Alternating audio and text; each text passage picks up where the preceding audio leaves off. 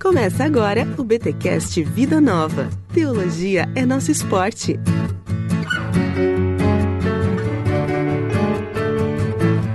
Muito bem, muito bem, muito bem. Começa mais um BTcast Vida Nova. Eu sou o Rodrigo Bibo e é tempo de lamentar. Eu sou John McAllister e é tempo de lágrimas de esperança. Olha aí, gente, estamos aqui com o autor e pastor John McAllister para falarmos um pouco sobre Lamentações de Jeremias. E vamos falar desse livro da Bíblia com base num comentário que o John acabou de lançar por Edições Vida Nova. Então, gente, é aquele podcast para você se acomodar no seu sofá ou quem sabe lavando uma loucinha, ajudando aí nas tarefas de casa, ou você que faz as tarefas de casa, mas se você puder se aquietar um pouco para ouvir este BTcast, eu tenho certeza que é mais um daqueles que fará muito bem para o seu coração e para a sua alma. Então, fique com a gente. Mas antes, os recados da editora.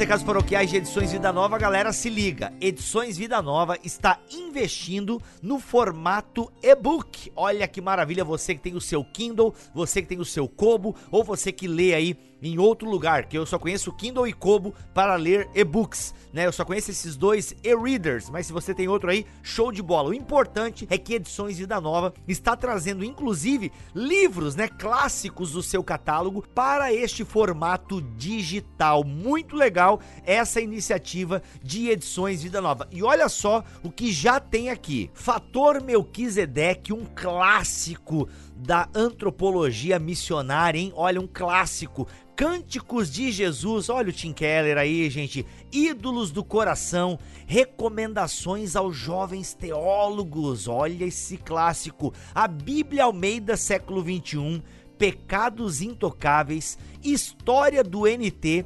Soberania Divina, Segurança da Salvação, Sermão do Monte, Poder de Deus para a Salvação, Vontade Divina, teo, olha o Teologia Natural do McGrath aqui, Culto em Família, olha que legal esse livro agora em formato digital, Sabedoria de Deus, lendo a Bíblia livro por livro, Lágrimas de Esperança e celebrando o Evangelho no livro de Romanos, ou seja, esses lançamentos aí de edições Vida Nova, os últimos três. E olha só, Surpreendente Graça e Apologética Pura e Simples também estão no catálogo. Então aproveita que a Vida Nova está aí lançando vários livros importantíssimos do seu catálogo no formato digital. E é o seguinte, se interessou por algum título, é só você entrar no site de Edições Vida Nova, que está linkado aqui neste BTcast Vida Nova e você lá vai encontrar o link para as mais variadas plataformas onde você pode comprar o seu e-book para ler no seu e-reader. Beleza, gente? É isso. Vamos para este episódio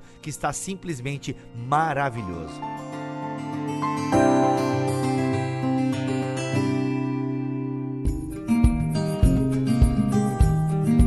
Gente, para fazer esse podcast, você já ouviu a voz dele aí na entrada. Estou aqui com John McAllister. Seja muito bem-vindo ao BTcast, John. Prazer enorme estar aqui com todos e de participar é, dessa ferramenta, desse espaço que tem sido tão útil para edificar de vidas e para avançar a boa e sã teologia bíblica. Louvado seja Deus. Amém. John, se apresenta um pouco para a nossa audiência. Talvez alguns ouvintes ouviram o sobrenome. Rapaz, esse sobrenome não me é estranho e tal. Enfim, se apresente um pouquinho para a nossa audiência, por gentileza. Sou John McAllister, já sou a terceira geração da família McAllister no Brasil. Muitos talvez é, Conheceram minha família primeiro pelo meu avô, o bispo Roberto McAllister, que chegou no Rio de Janeiro é, no início de 1960 como um evangelista pentecostal, é, pioneiro, que lançou uma cruzada evangelística que deu vida a uma denominação nacional, a Igreja, então, de Nova Vida, que passou a ser chamada Igreja Pentecostal de Nova Vida e que hoje é conhecida como Igreja Cristã Nova Vida. A Aliança das Igrejas Cristãs Nova Vida é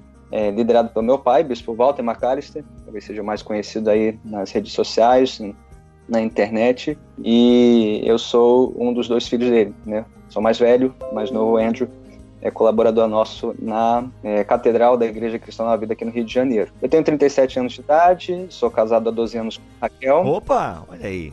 Nasceu em que ano? Nasceu em que ano? É, que ano? Nasceu em que de mês? abril de 83. Então, acabei de completar minha 36 Então me respeita que eu sou mais É velho, isso hein? aí. Me respeita. Casado há 12 Eu anos. nasci em novembro. é, pai de dois meninos, o João e o Teodoro. João Felipe com 8 anos, Teodoro com 5 anos. Sou pai homeschooler. Dois, dois dois moleques moleques. Sou pai homeschooler. Em anos, quarentena. Quarentena. Eu não quero mais falar de Lamentações de Jeremias. Vamos conversar sobre como é que está sendo trabalhar em home office com duas crianças, né? Porque, rapaz, é, é, é tenso o negócio. Opa, Mas vai, de esperança, brincando.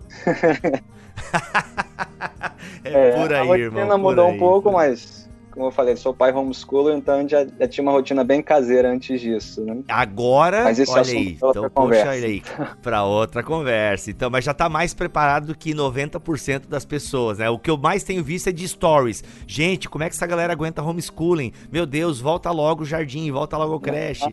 Não é fácil. A gente já estava preparado já para tava- o furacão do Covid. que legal, olha só. Então, e pastoreando à distância, aprendendo a pastorear à distância. Já sou pastor titular da catedral há 12 anos, né? aliás, vou completar 12 anos de ordenação este ano, e também sirvo como diretor acadêmico do nosso Instituto Bíblico, Instituto Bispo Roberto Macalister, de Estudos Cristãos, o IBRMEC. Então, quando eu estou pastoreando minha esposa, os meus filhos, no meu tempo vago, eu estou pastoreando a catedral e lecionando no nosso seminário bíblico. Esse é um pouquinho sobre mim. Que bacana. E o Lágrimas de Esperança, a mensagem de lamentações para a igreja de hoje, é o seu primeiro livro? É o seu primeiro comentário ou, já, ou tem alguma coisa que veio antes? É o meu primeiro comentário bíblico, né? Eu já havia escrito um material panorâmico de teologia bíblica, né? O, o CETEB, Seminário Teológico de Base, lançado pela editora Ano Domini, e fui coautor com o meu pai do Pentecostal Reformado, também lançado pelas edições Vida Nova, né? É, na nossa trajetória do pentecostalismo clássico para a, a teologia reformada e mostrando o, casamento saudável bíblico e dessas duas tradições. Mas esse é o meu comentário bíblico e fruto de uma série de mensagens que eu preguei na catedral é, na Quaresma de 2018, nos preparativos para a Páscoa, ou seja, mais ou menos nessa época do ano, em 2018. E daí surgiram esboços que deram origem a este livro. Então tá, John, vamos falar um pouquinho aqui de Lamentações de Jeremias. Nós temos uma série aqui em Bibotal que é a série Aliança, onde geralmente a gente faz uma introdução, um panorama aos livros da Bíblia. E esse episódio aqui de Edições Vida Nova meio que entra nessa série Aliança, porque o que eu pretendo aqui que você nos conduza, né, na, na palavra de Deus, é a gente entender um pouco, né, a teologia, o propósito deste livro Lamentações, né? O Lamentações de Jeremias. E a primeira pergunta que eu gostaria de fazer, John, é que você nos ambientasse né? em que ambiente acontece essas lamentações de Jeremias. Afinal, por que o profeta chorão, como assim é conhecido, por que ele está lamentando? Nos ambiente, por gentileza, aí na, no backstage, né? no ambiente, na, no contexto de Lamentações de Jeremias. Bem, este é um livro que surge talvez da experiência mais traumática do povo de Israel no Antigo Testamento. Não que o povo não conhecesse tragédias ao longo da história bíblica, mas nada é comparado ao que aconteceu na virada do sétimo para o sexto século antes de Cristo, quando a cidade santa, a cidade de Jerusalém, então capital remanescente do reino de Judá, ela finalmente sucumbiu ao cerco dos babilônios, liderados pelo rei Nabucodonosor, que por fim destruiu os muros de Jerusalém, a sua proteção, eh, e não só isso, não bastasse isso, arrasou o templo de Salomão em Jerusalém. E a importância do templo é que este era o símbolo é, do reino, do domínio de Deus sobre o povo de Israel. No mundo antigo, quando o templo de uma divindade era arrasado, isso era sinal da derrota, da destruição deste Deus e, por conseguinte, da sua nação. Você se imagine no lugar do povo de Israel vendo a cidade santa, a cidade do rei Davi e o templo de Salomão sendo arrasados por um rei pagão, um rei ímpio, é, um rei inclemente, Nabucodonosor, como isso não só marcou a vida política, é, econômica e social de Israel, mas como isso a, produziu profundos abalos espirituais na alma do povo de Israel. E é a partir dessa experiência de, de tragédia e de juízo, do juízo de Deus contra o seu povo, que então é, surgiu o registro do livro de Lamentações. Ele que não é explicitamente é, de autoria de Jeremias, né? o autor é, permanece anônimo, mas tudo nos leva a crer é, que Jeremias seja o mais provável autor das palavras de Lamentações, pela sua experiência né, no seu ministério profético, pela sua situação histórica, ele que estava vivo e foi testemunha do cerco e da queda de Jerusalém, ele que registra vários lamentos em seu livro de Jeremias acerca da destruição iminente de Jerusalém do templo e que, portanto, seria o candidato mais forte para autor de Lamentações. Daí temos boa razão para chamar Lamentações das Lamentações de Jeremias, apesar de Jeremias não ser citado pelo nome no livro. Esse é um pouquinho do pano de fundo histórico, esse livro da Bíblia. Isso, pano de fundo histórico era a palavra que eu estava querendo achar no começo e não achava. muito bom, muito bom. Olha só, John, me lembra aí, é, refresca minha memória, o Jeremias, o profeta, ele inclusive, ele tava, como você até falou isso, né? Ele deu vários alertas, né? E talvez isso talvez o lamento deles, ou a pessoa que está lamentando aqui, provavelmente Jeremias, isso deve ter doído ainda mais, né? Tipo, eu avisei, né? Eu avisei, é como o pai que avisa o filho, não põe a mão ali. E aí a criança põe, e aí você lamenta mais ainda porque, pô, se me ouvisse, né? Se me ouvisse e tal. Tem, tem, um pouco disso nesse contexto aí, né? Nesse background histórico, essa ideia de que Jeremias foi alertado, né?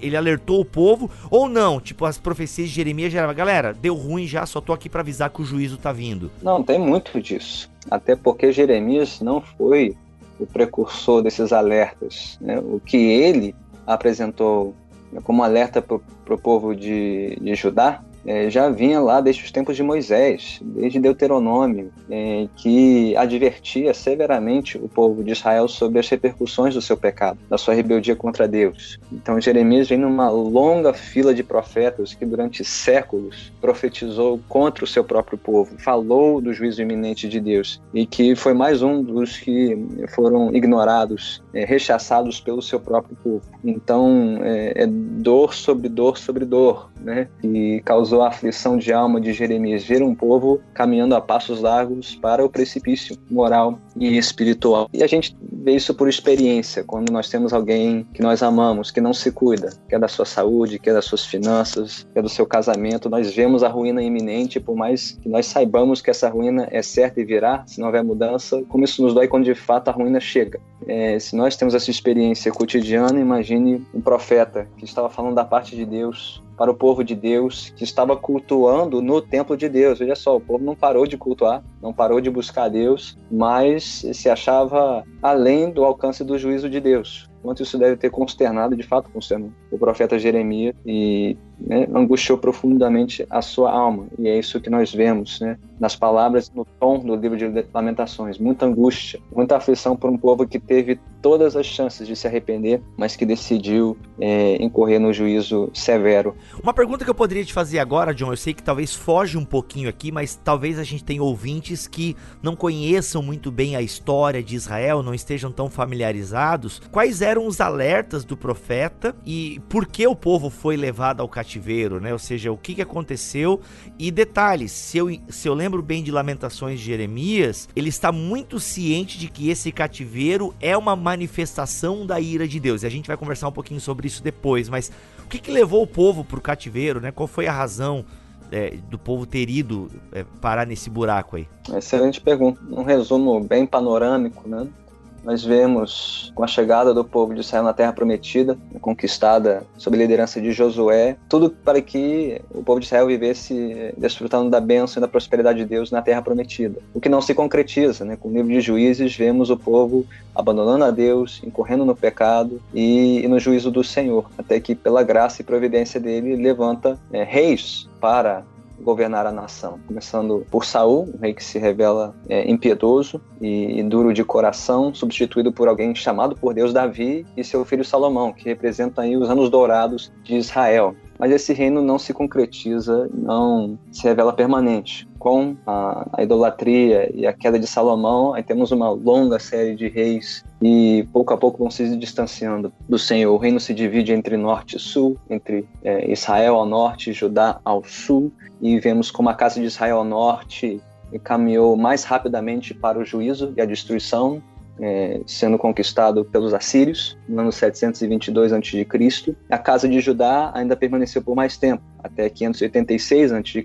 quando enfim sucumbiu também, não tendo aprendido a lição dos seus irmãos das dez tribos de Israel que seguiram para o norte né, e sucumbindo também as últimas duas tribos do reino de Judá ao sul. Então, uma história é, de uma tragédia após a outra, né? Um reino que deveria ter se concretizado, um povo que tinha tudo para desfrutar da bênção de Deus na terra que Deus lhes deu, sob a direção da sua palavra, mas que sistematicamente rejeitou os alertas e as advertências do Senhor e, portanto, atraiu para si a justa ira de Deus. E sim, Lamentações tem muito a nos dizer, não só sobre a angústia do nosso pecado, mas sobre a justa ira de Deus. Até um ponto interessante é que o reino do norte praticamente some, né? Essa parte do povo de Israel, ela evapora da história, basicamente, né? A galera se mistura e tal, que em 722 meio que eles somem, né? O que a gente tem até hoje que perdura, digamos assim, é, em termos assim de história da narrativa bíblica, né? É mais mesmo o povo do sul, o reino do sul que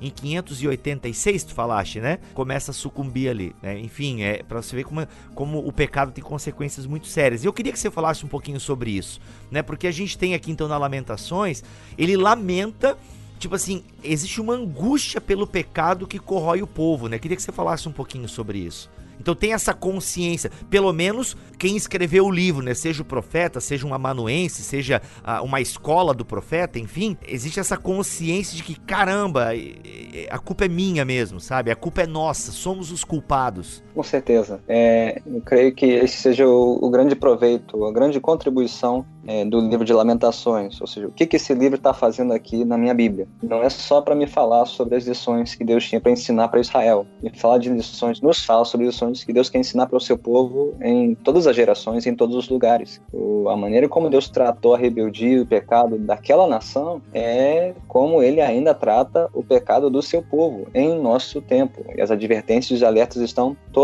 aí. Então, para nós, uma geração que domesticamos a Deus, é, domesticamos a tua, sua santidade, sua justiça soberana e achamos que estamos além do alcance da sua disciplina dura e severa, bem Lamentações tem muitas lições importantes a nos transmitir. Um povo que é, se sentia seguro por estar na cidade santa, diante do templo de Deus, oferecendo sacrifícios ao Senhor, mas ignorando a sua palavra, os profetas, ignorando a palavra de Deus, os sacerdotes, ignorando os preceitos de Deus, os reis, ignorando os estatutos de Deus e profeta e o Jeremias, né, como aquela voz dissidente, a única voz conclamando o povo ao arrependimento, ao quebrantamento, o que não se concretizou. Daí você tem essa experiência por demais amarga e dolorosa registrada no livro de Lamentações. O que esse livro está fazendo aqui na Bíblia? Está nos ensinando como orarmos é, no mundo caído como falarmos com Deus em meio ao nosso pecado, aos nossos tropeços, e não só os nossos tropeços pessoais, mas também os nossos tropeços coletivos. Você falou muito bem, né?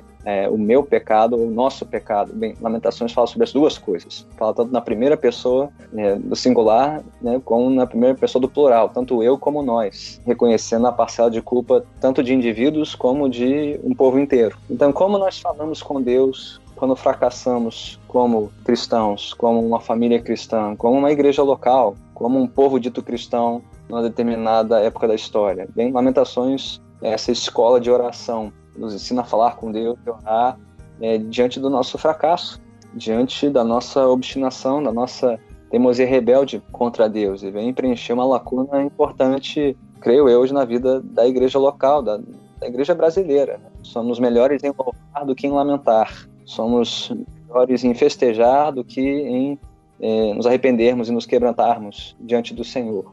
Não precisa ser uma coisa ou outra, mas uma coisa e outra. E de certa forma nós temos um paralelo aqui, porque de alguma forma a igreja atualmente, né, enquanto gravamos esse podcast, talvez semana que vem já mude ou até final do mês, mas a igreja viveu um período de cativeiro agora de certa forma, né? Estamos impossibilitados de ir ao templo, claro, respeitando bem as diferenças e as proporções.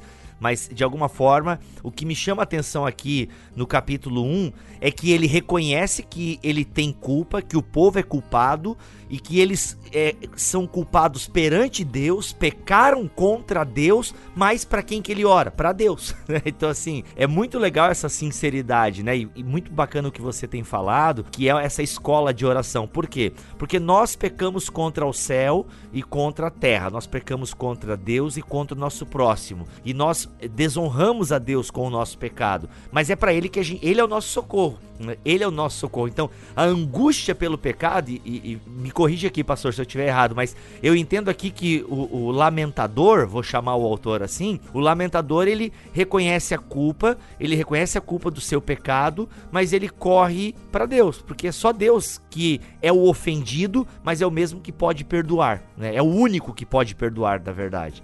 Então essa relação e essa consciência, para mim, me chama muito a atenção. E é notável é, como é, Lamentações reconhece que a mesma mão de Deus que fere é a mão que afaga, a mesma que aflige é a que cura, é a mesma que repreende é a que restaura. E é uma manifestação do caráter santo de Deus, Deus que é justo e que é misericordioso, justo para punir e corrigir o pecado do seu povo, mas misericordioso para perdoar e salvar. Então, esse é um dos contrastes mais marcantes do livro. Enquanto o autor lamenta profundamente as repercussões do pecado do seu povo, ele ainda está lamentando diante de Deus, porque sabe que é só nele que temos esperança para a nossa restauração e renovação espiritual. O capítulo 2 começa com uma declaração muito séria que diz o seguinte: eu vou ler na NVI. O Senhor cobriu a cidade de Sião com a nuvem da sua ira, lançou por terra o esplendor de Israel,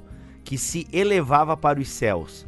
Não se lembrou do estrado dos seus pés no dia da sua ira. Talvez para nós, pastor, queria que tu nos ajudasse a entender o peso dessa declaração aqui, porque nós estamos falando da cidade prometida, nós estamos falando da cidade, né, da, da cidade de Davi, nós estamos falando da cidade que tem o templo, né, a morada, a presença de Deus, o local, o templo representando onde o céu encontrava a terra, né, a cidade santa, enfim. E a gente tá falando que toda essa cidade, né, toda esse, essa cidade que foi desenhada por Deus, vou usar essa expressão aqui, mas que foi planejada por Deus, Deus, é, faz parte das promessas de Deus. Pois bem, essa promessa de Deus, onde o povo estava assentado, já não era mais um povo nômade, o povo que saiu do Egito, agora está ali na terra prometida. E o lamentador nos faz essa declaração de que a ira de Deus cobriu a cidade. E aí, qual é a gravidade dessa afirmação do lamentador? Bem, deixar claro que o capítulo 2 de Lamentações não é exceção no livro. A ira de Deus é mencionada em todos os capítulos é, de Lamentações, do 1 ao 5, é, mas de todos os capítulos, o capítulo 2 é que mais menciona a ira de Deus. São aproximadamente 12 referências à ira de Deus no livro, dessas mais da metade, 7 só no capítulo 2.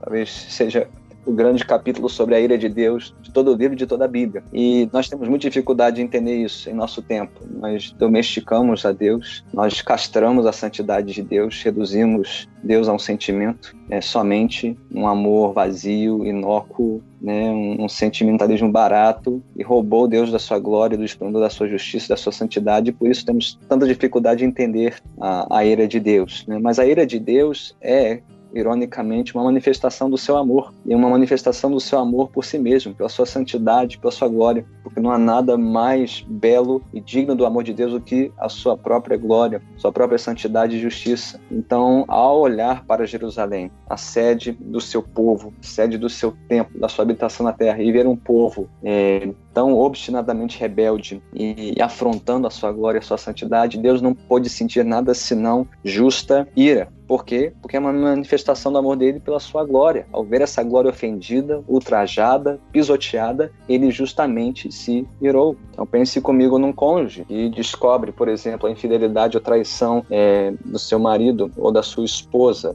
é, a quem tanto ama se de fato ama, esse cônjuge deveria sentir o quê? Uma ira profunda, um desgosto. Por quê? Por um vínculo de amor exclusivo que foi rompido, que foi violado, ultrajado. É, a ira desse cônjuge se explica pelo seu amor seu, sua dedicação ao seu par. É, se nós entendemos a ira humana de alguém que é traído, cujo amor não é correspondido e pior, é violado, nós deveríamos entender a ira de Deus, é, porque primeiro ele ama a sua própria glória, sua própria santidade, mas também ama o seu povo. Deu tudo para esse povo: uma terra, um templo, é, o tesouro da sua lei, derramou todas as suas bênçãos sobre Israel. E o que, que esse povo fez? É, virou as costas para Deus, rejeitou a sua palavra. Como é que Deus responde? A única maneira como Deus pode responder, se ele de fato for um Deus sério, um Deus real, soberano, justo e santo, ele tem que se irar, e ele se irou, é, e derramou a sua ira sobre o seu povo. Difícil para nós entendermos, porque há muito a igreja brasileira abandonou o Deus das Escrituras, abandonou a verdadeira compreensão de quem Deus é, do que é o seu amor, do que é a sua santidade, sua justiça, né? E por isso temos que correr rapidamente, resgatar a visão bíblica de Deus, conforme temos em Lamentações, em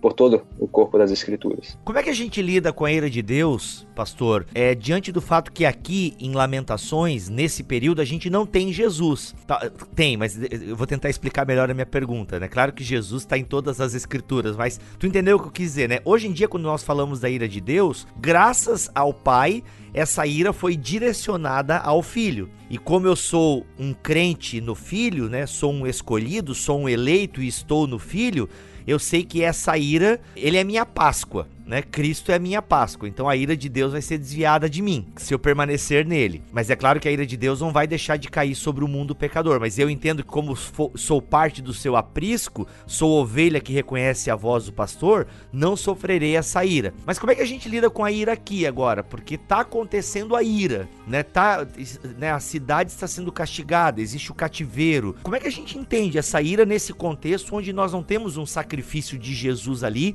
que aplaca a ira ira de Deus? Como é que a gente encaixa? Não sei se a minha pergunta ficou clara. Creio que sim. Talvez essa seja uma das principais angústias de lamentações. Espera aí, Deus derramou seus juízos não só sobre Jerusalém, Deus derramou seus juízos sobre o templo. O templo era o lugar onde o povo oferecia sacrifício, sacrifício pelos seus pecados. Se Deus julgou aquele templo, julgou os sacrifícios do povo, eles tinham que se perguntar: né, que outro sacrifício pode nos perdoar? Pode espiar a nossa culpa e apaziguar a ira de Deus? Então, como Lamentações nos aponta para o Evangelho, bem, aponta-nos para a nossa necessidade de um sacrifício melhor do que a religiosidade e a moralidade de Israel. Eles achavam que por estar no templo, fazendo, né, cumprindo os rituais certos, tendo uma certa vida né, religiosa, né, acobertando a sua imoralidade, que tudo estaria bem entre eles e Deus. É, Lamentações é uma denúncia contra uma religiosidade de fachada, né, um sacrifício que não salva, um templo que não nos protege da ira de Deus. Então não é porque você está dentro de uma igreja igreja, pertencente a uma multidão que está cumprindo um ritual religioso, que você está é, imune à manifestação da ira de Deus. A pergunta é: onde está a sua confiança? Na sua religiosidade?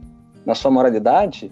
Uma tradição religiosa, bem, Lamentações lança tudo isso por terra. Não é isso que pode apaziguar a ira de Deus. Nós precisamos de alguém que poderia nos representar e tomar sobre si a justa ira de Deus, oferecer o sacrifício perfeito. Alguém melhor do que Jeremias, que quando andou por Jerusalém lamentou pela rebeldia do seu povo. Está lá nos evangelhos Jesus andando por Jerusalém como um novo e maior Jeremias, lamentando a rebeldia desse povo que continua sacrificando, continua praticando uma religião vazia, imoral, espúria e que ainda não se arrependeu de coração. Então, Lamentações nos prepara para o Evangelho, preparando o caminho para a nossa necessidade do Evangelho. Precisamos de um sacrifício melhor, precisamos de uma solução melhor que uma cidade santa o templo de Salomão é, ou qualquer religião é, dita agradável a Deus. Nós precisamos de um mediador que é Cristo Jesus, o Senhor. Rapaz, olha, eu, eu fiquei preocupado com a minha pergunta porque eu achei ela confusa, mas tu pegou a essência, foi no, foi no, no cerne da questão. Muito bom, muito bom. Pastor, pra gente, é, a gente não tem como explorar o livro inteiro aqui, não temos como explorar todo o seu comentário e nem fazer um comentário exaustivo de toda Lamentações, mas eu penso que nesses minutos finais que nos restam, seria muito importante nós entendermos essa escola que é o sofrimento. E pegando carona no que você tem dito, a nossa geração e,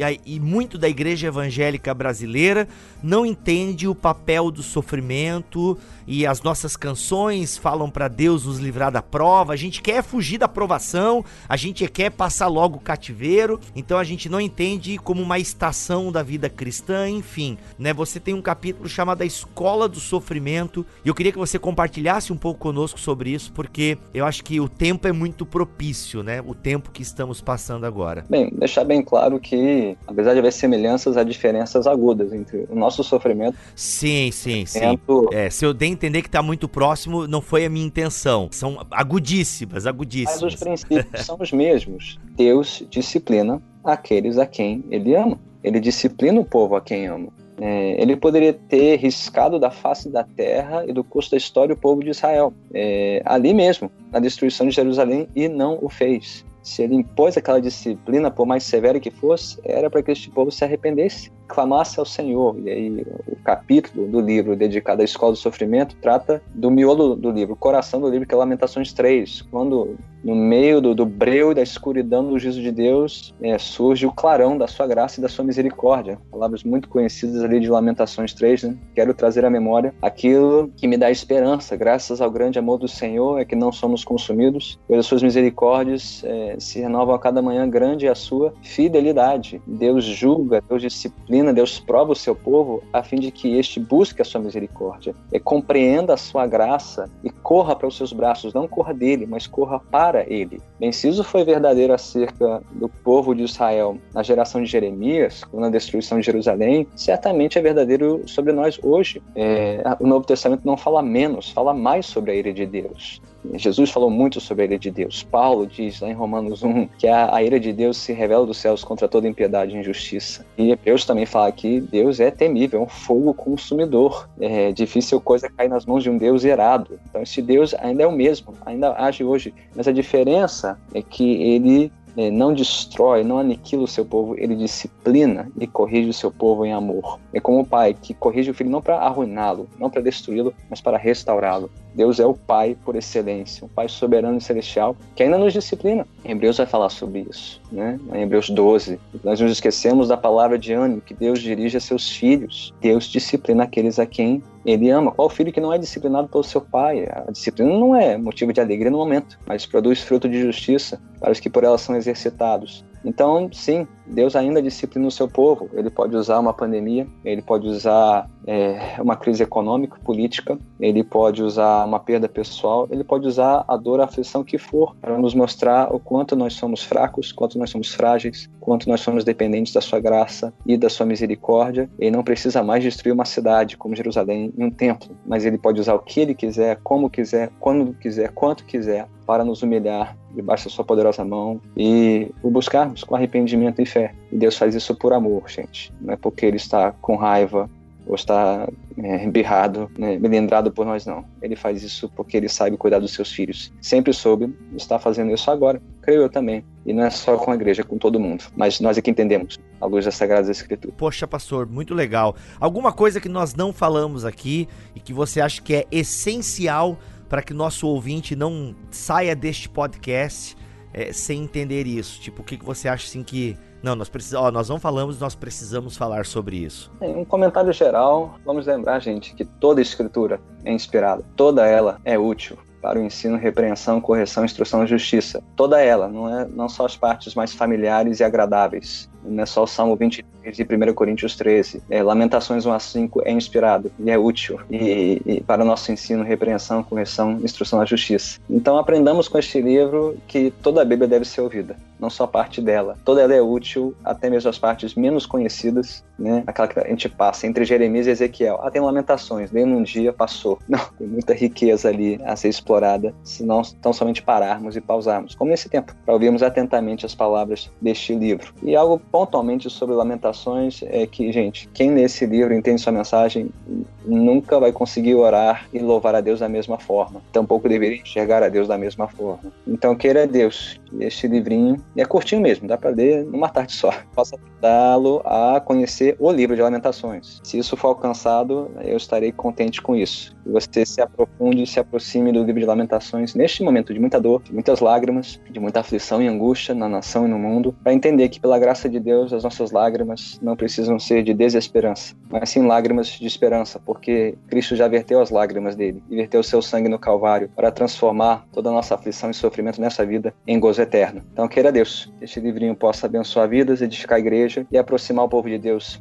da palavra de Deus, da sua graça neste momento. Muito bom. Gente, Lágrimas de Esperança, a mensagem de lamentações para a igreja de hoje. 96 páginas, galera. Realmente é um livro que dá para você inclusive, aplicar aí. Muita gente me pede, né? Ah, é, material para discipulado, material. Gente, eu acho que esse livro aqui é, a Vida Nova lança vários comentários e eu penso que esse do John aqui ele se encaixa bem nesse propósito, por quê? Porque ele é pequeno, não vai assustar as pessoas que não estão acostumadas com leitura, né? Então ele é um livro de 96 páginas e ainda dividido né, em quatro capítulos, tendo uma introdução e uma consideração final. Então fica aí Lágrimas de Esperança, a mensagem de lamentações para a igreja de hoje de John McAllister, lançamento de edições Vida Nova. John, muito obrigado pela tua presença aqui neste BTcast. Foi um prazer e uma alegria. Deus te abençoe, irmão, e a todos os nossos ouvintes. É isso, gente. Voltamos na semana que vem, se Deus quiser e assim permitir.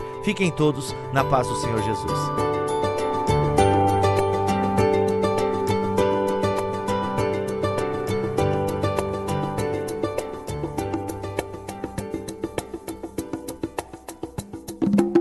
Este podcast foi editado por Bibotalk Produções.